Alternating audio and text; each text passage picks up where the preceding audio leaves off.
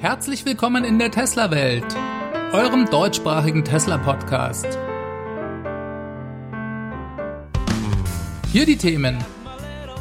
Täuscht Tesla Verbraucher? Sammelklage wegen verminderter Reichweite und Porsche Taycan kurz vor der Vorstellung.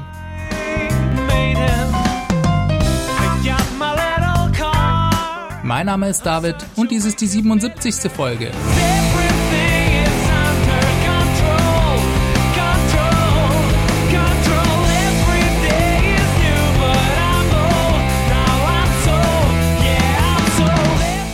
Willkommen zurück in der Tesla-Welt. Sehr schön, dass ihr alle wieder mit dabei seid. Auch diese Woche gibt's wieder jede Menge News zum Thema Tesla. Ich weiß auch nicht genau, wie das immer funktioniert, aber irgendwie finde ich immer mehr als genug Themen. Es gibt einfach unglaublich viel über diese Firma zu berichten. Auch das macht es unter anderem so spannend. Diese Woche ist zum Beispiel eine Story aufgetaucht, die eigentlich kalter Kaffee ist, weil die Geschichte dazu bereits zehn Monate alt ist.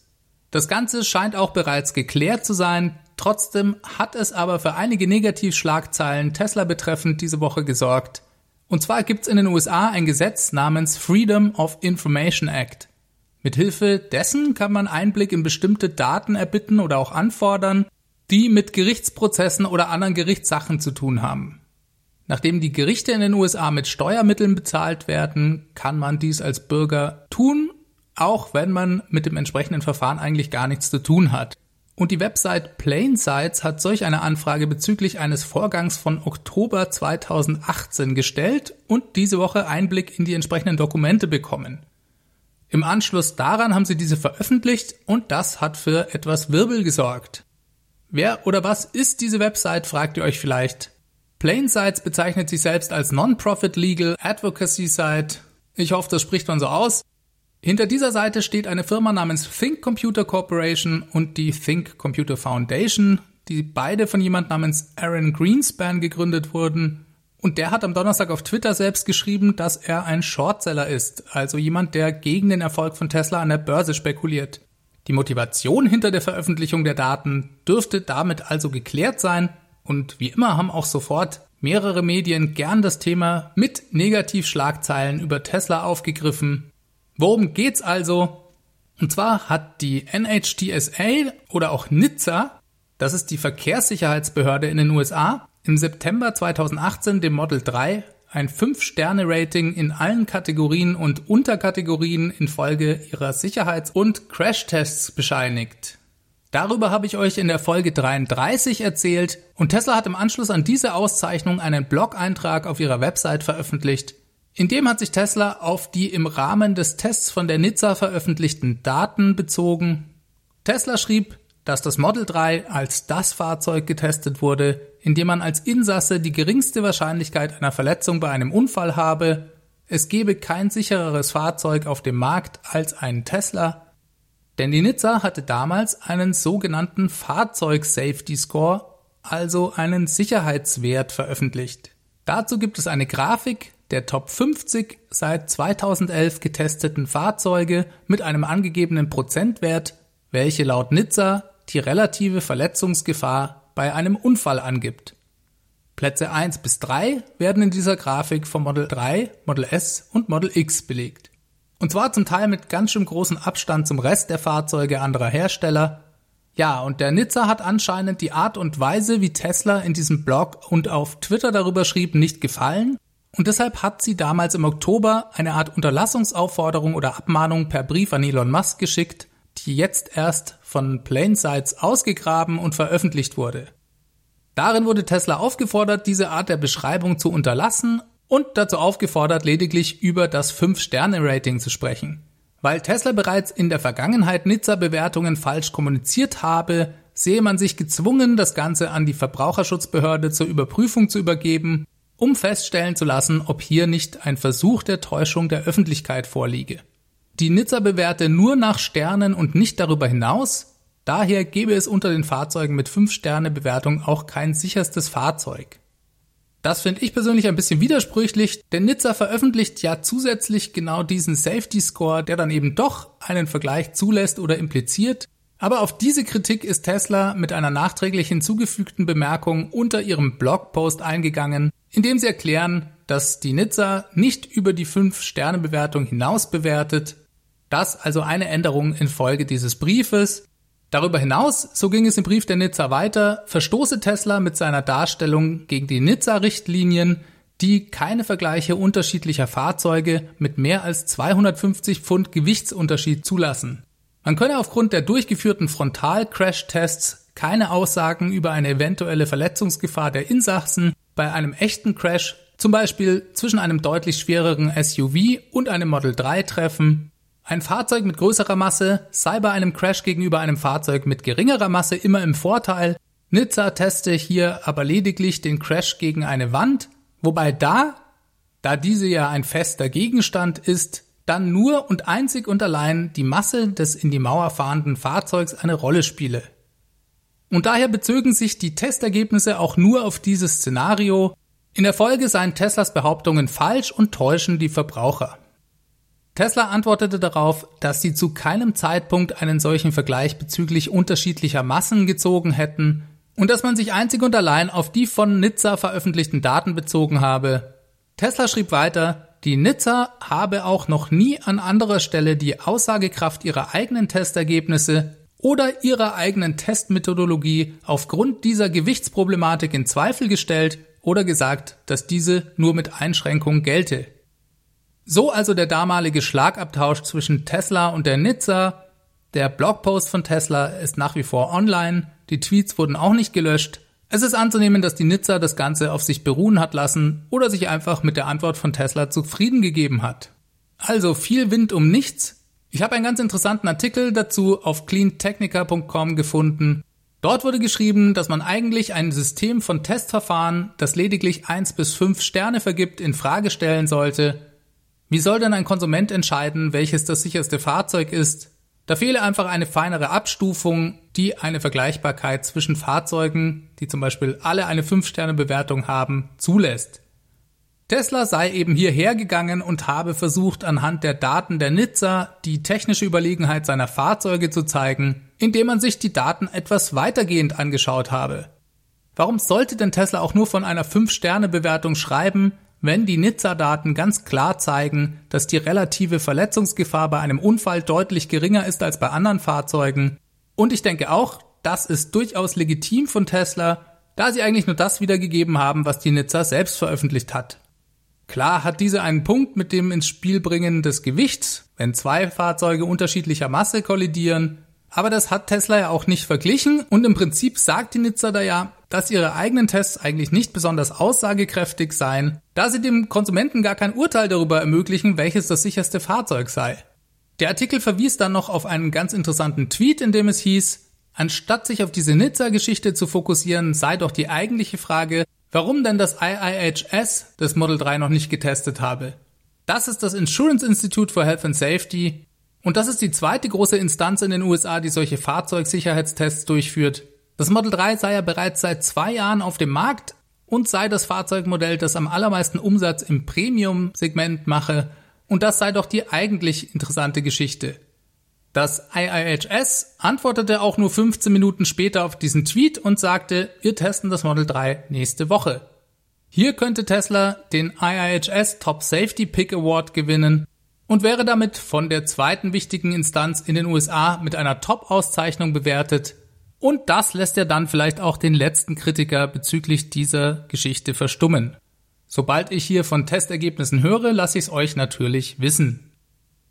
Dann wollte ich noch kurz über einen Unfall mit einem Model 3 in Moskau reden, denn davon habt ihr vielleicht gehört, es gab spektakuläre Bilder in den sozialen Medien, weil dieses Fahrzeug sich nach dem Unfall entzündete und es mehrere Explosionen gab. Das Ganze wurde von vorbeifahrenden anderen Fahrzeugen gefilmt. Ersten Meldungen zufolge ist dieses Fahrzeug mit Autopilot mit vermutlich fast 100 kmh auf einen stehenden Abschleppwagen aufgefahren. Der Fahrer brach sich dabei das Bein und seine Kinder wurden auch leicht verletzt. Alle konnten aber rechtzeitig aus dem Fahrzeug aussteigen, bevor dieses langsam anfing zu brennen. Die Bilder dazu machten, wie gesagt, die Runde im Internet und daher wollte ich auch kurz darüber sprechen. Inzwischen hat der Fahrer übrigens ein Statement abgegeben, in dem er zugab, dass er überhaupt nicht aufgepasst habe. Daher lege die Schuld auch komplett bei ihm und er mache weder Tesla noch den Autopilot dafür verantwortlich. Auf einem weiteren inzwischen aufgetauchten Überwachungsvideo der Strecke ist übrigens zu sehen, dass das Fahrzeug ganz kurz vor dem Aufprall noch gebremst hat. Anscheinend hat Autopilot in letzter Sekunde hier noch eine Notbremsung ausgelöst, wenn auch zu spät, um den Unfall zu verhindern. Aber vielleicht hat das den Insassen weitere Verletzungen erspart. Auf dem Überwachungsvideo ist übrigens auch zu sehen, dass das Fahrzeug auf der linken Spur unterwegs war der parkende LKW steht auf einem viel zu klein dimensionierten Seitenstreifen. Daher ist ein Teil des Fahrzeugs auch auf der Fahrspur. Außerdem steht noch ein weiteres Fahrzeug, vermutlich das, das er abschleppen wollte, direkt hinter ihm und verdeckt zusätzlich die Sicht. Sicher nicht die einfachste Situation für Autopilot. Und wie immer gilt, es ist nur ein Fahrassistenzsystem. Der Fahrer muss also zu jedem Zeitpunkt aufpassen. Das nur kurz zu dieser Story. Gott sei Dank ist den Insassen nicht mehr passiert. Das hätte deutlich schlimmer ausgehen können. So, jetzt kommen wir aber zu den wirklich spektakulären Themen dieser Woche. Tesla hat in den USA ein neues Fußmattenset für das Model 3 ins Programm aufgenommen. Es gibt ja bereits Fußmatten fürs Model 3 von Tesla zu kaufen. Diese kosten in Deutschland 150 Euro und in den USA 145 Dollar und waren eigentlich etwas, naja, sagen wir mal 0815 und daher auch sehr teuer. Es gab da einige beliebte Alternativen von Drittanbietern, zum Teil zu viel besseren Preisen. Das neue Set, das Tesla jetzt vorstellt, ist aber schon interessanter, obwohl es mit 195 Dollar noch etwas teurer ist. Aber die Fußmatten sind laut Tesla zu 100% aus recycelten Materialien hergestellt und frei von PVC, Blei und Cadmium. Ja, da habe ich auch erstmal gestaunt, dass Stoffe wie Cadmium und Blei in Fußmatten anscheinend stecken können. Das also schon mal sehr gut und dann haben die Fußmatten im Gegensatz zum Vorgängermodell erhöhte Ränder. Das macht es beim Entnehmen bequemer, weil man dann eben weniger Gefahr läuft, sein Auto voll zu sauen. Wann wir hier in Europa in den Genuss dieser Matten kommen, muss man mal abwarten. Ich sage euch Bescheid, wenn es soweit ist. Eine schlechte Nachricht habe ich noch für alle von euch, die auf die Luftfederung beim Model 3 warten. Tesla plant diese derzeit erstmal nicht mehr. So ein Tweet von Elon Musk am letzten Wochenende. Eigentlich hatte er bei den allerersten Auslieferungen des Model 3 in den USA im Anschluss an das Event gesagt, dass ein luftgefedertes Model 3 circa sechs Monate nach dem Launch erscheinen sollte. Es wurden auch einige Testfahrzeuge mit Luftfederung gesichtet, aber Anscheinend haben sie sich jetzt anders überlegt. Man kann sich sicher leicht vorstellen, dass Tesla es vorzieht, diese Option Model S und X vorzubehalten. Die Luftfederung der beiden Premium-Modelle bei Tesla wurde ja im März erst im Rahmen des Raven Powertrain Updates komplett überarbeitet und das ist einfach ein tolles Alleinstellungsmerkmal dieser beiden Fahrzeuge. Ich denke, das würde den Model S Sales zusätzlich weiter schaden, wenn Tesla diese Option fürs Model 3 verfügbar machen würde. Und auf der anderen Seite kann man das ja auch mal positiv sehen, denn eine Luftfederung ist viel komplexer aufgebaut und ist damit auch automatisch anfälliger für Ausfälle und Reparaturen. Man spart sich also definitiv Kosten und Arbeit, sowohl auf Kundenseite, aber eben auch auf Serviceseite. Und das dürfte für Tesla ja nicht ganz unwichtig sein mit dem Blick auf die Stückzahlen beim Model 3. So, dann kommen wir noch zu einem anderen Thema, ein Model S-Kunde in den USA hat eine Sammelklage gegen Tesla eingereicht. In der Tesla-Welt Folge 70 hatte ich euch davon berichtet, dass nämlich für einige Model S-Besitzer mit einem 85 Kilowattstunden Battery Pack nach den Upgrades 2019.16.1 bzw. .16.2 Einbußen bei der Reichweite zwischen 12 und 30 Meilen zu verzeichnen waren. Das sind ungefähr 20 bis 50 Kilometer und schon ganz schön viel. Tesla gab auch zu, dass dies infolge eines Updates passiert ist, welches die Lebensdauer der Batterie verbessern sollte. Laut Tesla betraf dies aber nur einige wenige Fahrzeuge und Tesla versprach auch an einer Lösung zu arbeiten. So, jetzt hat's aber einem der Betroffenen wohl wirklich gereicht und der strebt jetzt ein sogenanntes Class Action Lawsuit, also eine Sammelklage wegen Betrugs in den USA an. Dafür sucht er im Moment noch Mitkläger, sein Fahrzeug stammt aus dem Jahr 2014 und er habe im Vorfeld der Klage mehrere Versuche gestartet, um mit Tesla zu reden und hatte unter anderem gefordert, dass man ihm sein Battery Pack ersetze. Er hätte sogar ein überarbeitetes Battery Pack genommen, aber Tesla wollte das wohl partout nicht tauschen. Daher jetzt die Klage. Es ist nicht klar, wie viel Besitzer überhaupt betroffen sind. Tesla schweigt sich auch über die Gründe der Beschränkung aus und liefert eigentlich nur so eine recht vage Erklärung, dass man eben die Lebensdauer der Batterie damit schützen wolle. Und bei der ganzen Geschichte scheint Tesla keine ganz gute Figur zu machen, was Transparenz und die Kommunikation mit dem betroffenen Kunden angeht. Tesla teilte dem Kunden im Service Center lediglich mit, dass die Einbußen bei der Reichweite im üblichen Rahmen für das Alter und die Laufleistung seines Fahrzeugs legen. Daher gäbe es auch keinen Tausch des Battery Packs. Und dann bekam er sogar laut seinen Aussagen noch ein paar unprofessionelle Empfehlungen, wie er könne ja die Klimaanlage ausschalten, wenn er mehr Reichweite bräuchte. Der Besitzer der Tesla verklagt heißt übrigens David Rasmussen. Gegenüber dem Blog Electric teilte er mit, dass sein Fahrzeug bis zum 13. Mai 247 Meilen Reichweite hatte und dann plötzlich nur noch 217 Meilen weit kam. Das entspreche einem 11-prozentigen Rückgang der Reichweite in nur fünf Wochen und so ein rapides Absinken sei bei ihm noch nie vorher aufgetreten. Er habe sehr genau die Degradation seines Battery Packs über die letzten 100.000 Meilen überwacht und daher schiebt er diesen Reichweitenverlust auf dieses Software-Update. David Rasmussen beklagt übrigens nicht nur den Rückgang der Reichweite, sondern auch den Fakt, dass er jetzt langsamer lädt als vorher. Er vermutet, dass Tesla hier einen schwerwiegenden Fehler gefunden habe und als Reaktion darauf die Kapazität per Software limitiere. Er denkt auch, dass das im direkten Zusammenhang mit einigen Batteriefeuern in China steht, in deren Anschluss Tesla eine Softwareanpassung angekündigt hatte. Er vermutet also, dass hier ein schlimmerer Fehler im Busch ist und hat auch ein bisschen Angst, sagt er, sein Fahrzeug in die Garage zu stellen. Tesla hat in der Zwischenzeit nochmal auf diese Geschichte reagiert und Electric gegenüber mitgeteilt, dass ihnen die Kunden und die Sicherheit extrem wichtig seien. Das sei auch bei diesem aktuellen Fall nicht anders. Es sei insgesamt nur eine sehr geringe Anzahl von Model S und X Besitzern betroffen gewesen. Und wie auch schon vorher angekündigt, habe man an einer Lösung gearbeitet. Und diese werde seit letzter Woche per Software-Update zur Behebung dieses Problems an die entsprechenden Fahrzeuge gepusht. Ja, mal sehen, ob dies das Problem löst. Die Sammelklage gibt's jetzt erstmal trotzdem und das alles klingt doch eher nach einem Fall von schiefgelaufener Kommunikation. Was es natürlich nicht besser macht, das hätte man sicherlich besser regeln können und man muss jetzt einfach mal abwarten, wie das weitergeht. Vor allem, ob Tesla softwaretechnisch diese Reichweiteneinbuße in den Griff bekommen kann. Allgemein finde ich, wäre es äußerst gut gewesen, von Tesla genauer erfahren zu können, warum denn überhaupt diese Limitierung vorgenommen wurde, was denn da der echte Grund sei. Und es wäre natürlich auch sehr interessant gewesen zu wissen, wie viele Kunden davon betroffen sind. So viel erstmal dazu. Dann habe ich noch eine kurze Randnotiz, die nicht direkt mit Tesla was zu tun hat, und zwar hat Porsche inzwischen den 4. September, ich glaube um 15 Uhr, als offiziellen Termin für die Vorstellung des Porsche Taycan angegeben. Dieser wird an drei Orten in der Welt, in Deutschland, Kanada und China, gleichzeitig vorgestellt und das Event wird auf der Porsche-Webseite live gestreamt. Das wird in jedem Fall sehr spannend. Der Porsche Taycan ist ja das erste vollelektrische Fahrzeug von Porsche. Es gibt noch nicht allzu viele Infos, die offiziell von Porsche bestätigt sind. Eine neue Info habe ich aber doch. Das Fahrzeug soll nämlich mit einem Zweiganggetriebe kommen. Das ist etwas, was Tesla beim allerersten Roadster ursprünglich auch vorhatte. Die damals gelieferten Getriebe vom Zulieferer hielten aber nicht der hohen Power des Motors stand und gingen ständig kaputt. Technisch also eine sehr interessante Sache und ich bin zuversichtlich, dass Porsche das hinbekommt. Ich denke, dass Porsche das Fahrzeug eigentlich als Antwort auf das Model S gebaut hat, auch wenn sie das offiziell anders kommunizieren.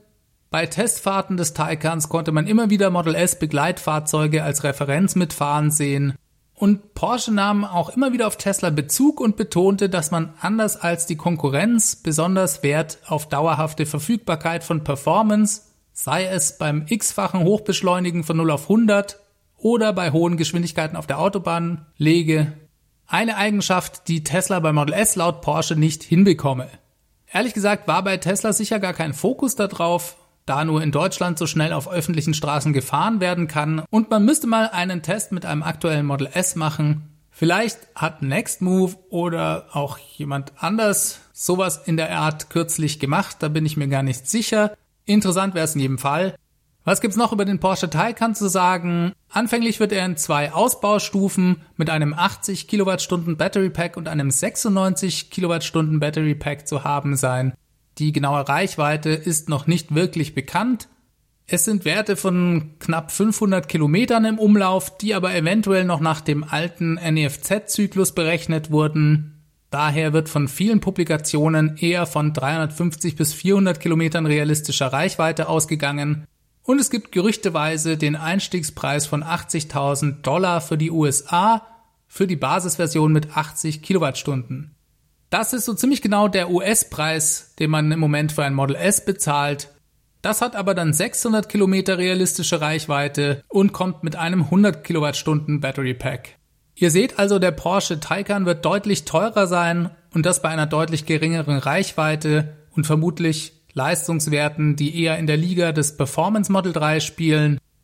Trotzdem bin ich sicher, das wird ein technisch sehr gelungenes Auto. Naja, und das eigentlich Wichtige ist ja, dass dadurch Porsche-Fahrer und Porsche-Interessierte anfangen, sich für Elektromobilität zu interessieren. Einige davon würden sich sowieso nie einen Tesla kaufen und das ist auch okay. Und andere schauen sich dann vielleicht doch mal das Model S oder auch das Model 3 an und fangen an, die Leistungswerte und Preise zu vergleichen. Daher auf jeden Fall eine sehr spannende Sache. Die Ladegeschwindigkeit beim Taycan ist auch erstmal nicht wie ursprünglich angekündigt 350 kW, sondern liegt bei 250 kW. Auch das, denke ich, reicht vollkommen aus. Zumindest da sind sie sogar etwas schneller als das Model S und gleich auf mit dem Model 3. Ein Update auf 350 kW ist für später geplant. Ich glaube, da war 2021 genannt worden. Es gibt auch ein erstes Video vom YouTube-Kanal Fully Charged. Die durften als allererstes den Taycan im Vorfeld der offiziellen Vorstellung testen. Vom Fahrzeug durften sie leider nicht so viel zeigen, aber sie haben, glaube ich, 30 Mal von 0 auf 200 beschleunigt. Einen Link dazu habe ich euch mal unten in die Show Notes gepackt. So, dann hat mich diese Woche noch eine E-Mail von Benjamin erreicht.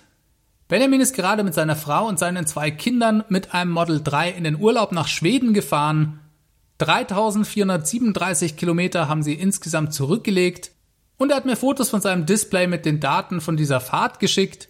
Für die zurückgelegte Strecke hat er insgesamt 552 Kilowattstunden Energie verbraucht, was einem Schnitt von 16,1 Kilowattstunden auf 100 Kilometer entspricht.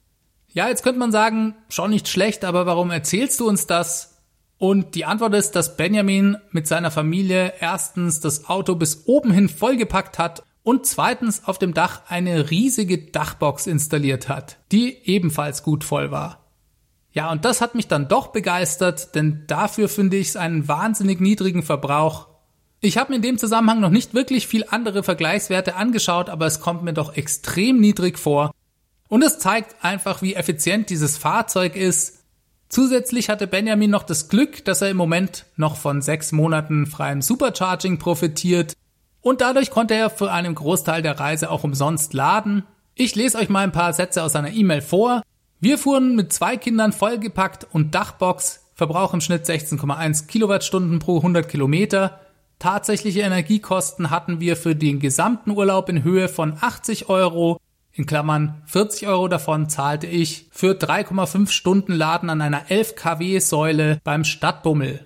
Ja, da bin ich mir sicher, das wurde vorher auch nicht angezeigt. Ja, also 80 Euro für über 3400 Kilometer dank freien Supercharging, aber vor allem auch wegen der oft kostenlosen öffentlichen Ladestationen. Nicht nur 11 kW in den Städten, sondern auch kostenlosen 50 kW beim Einkaufen.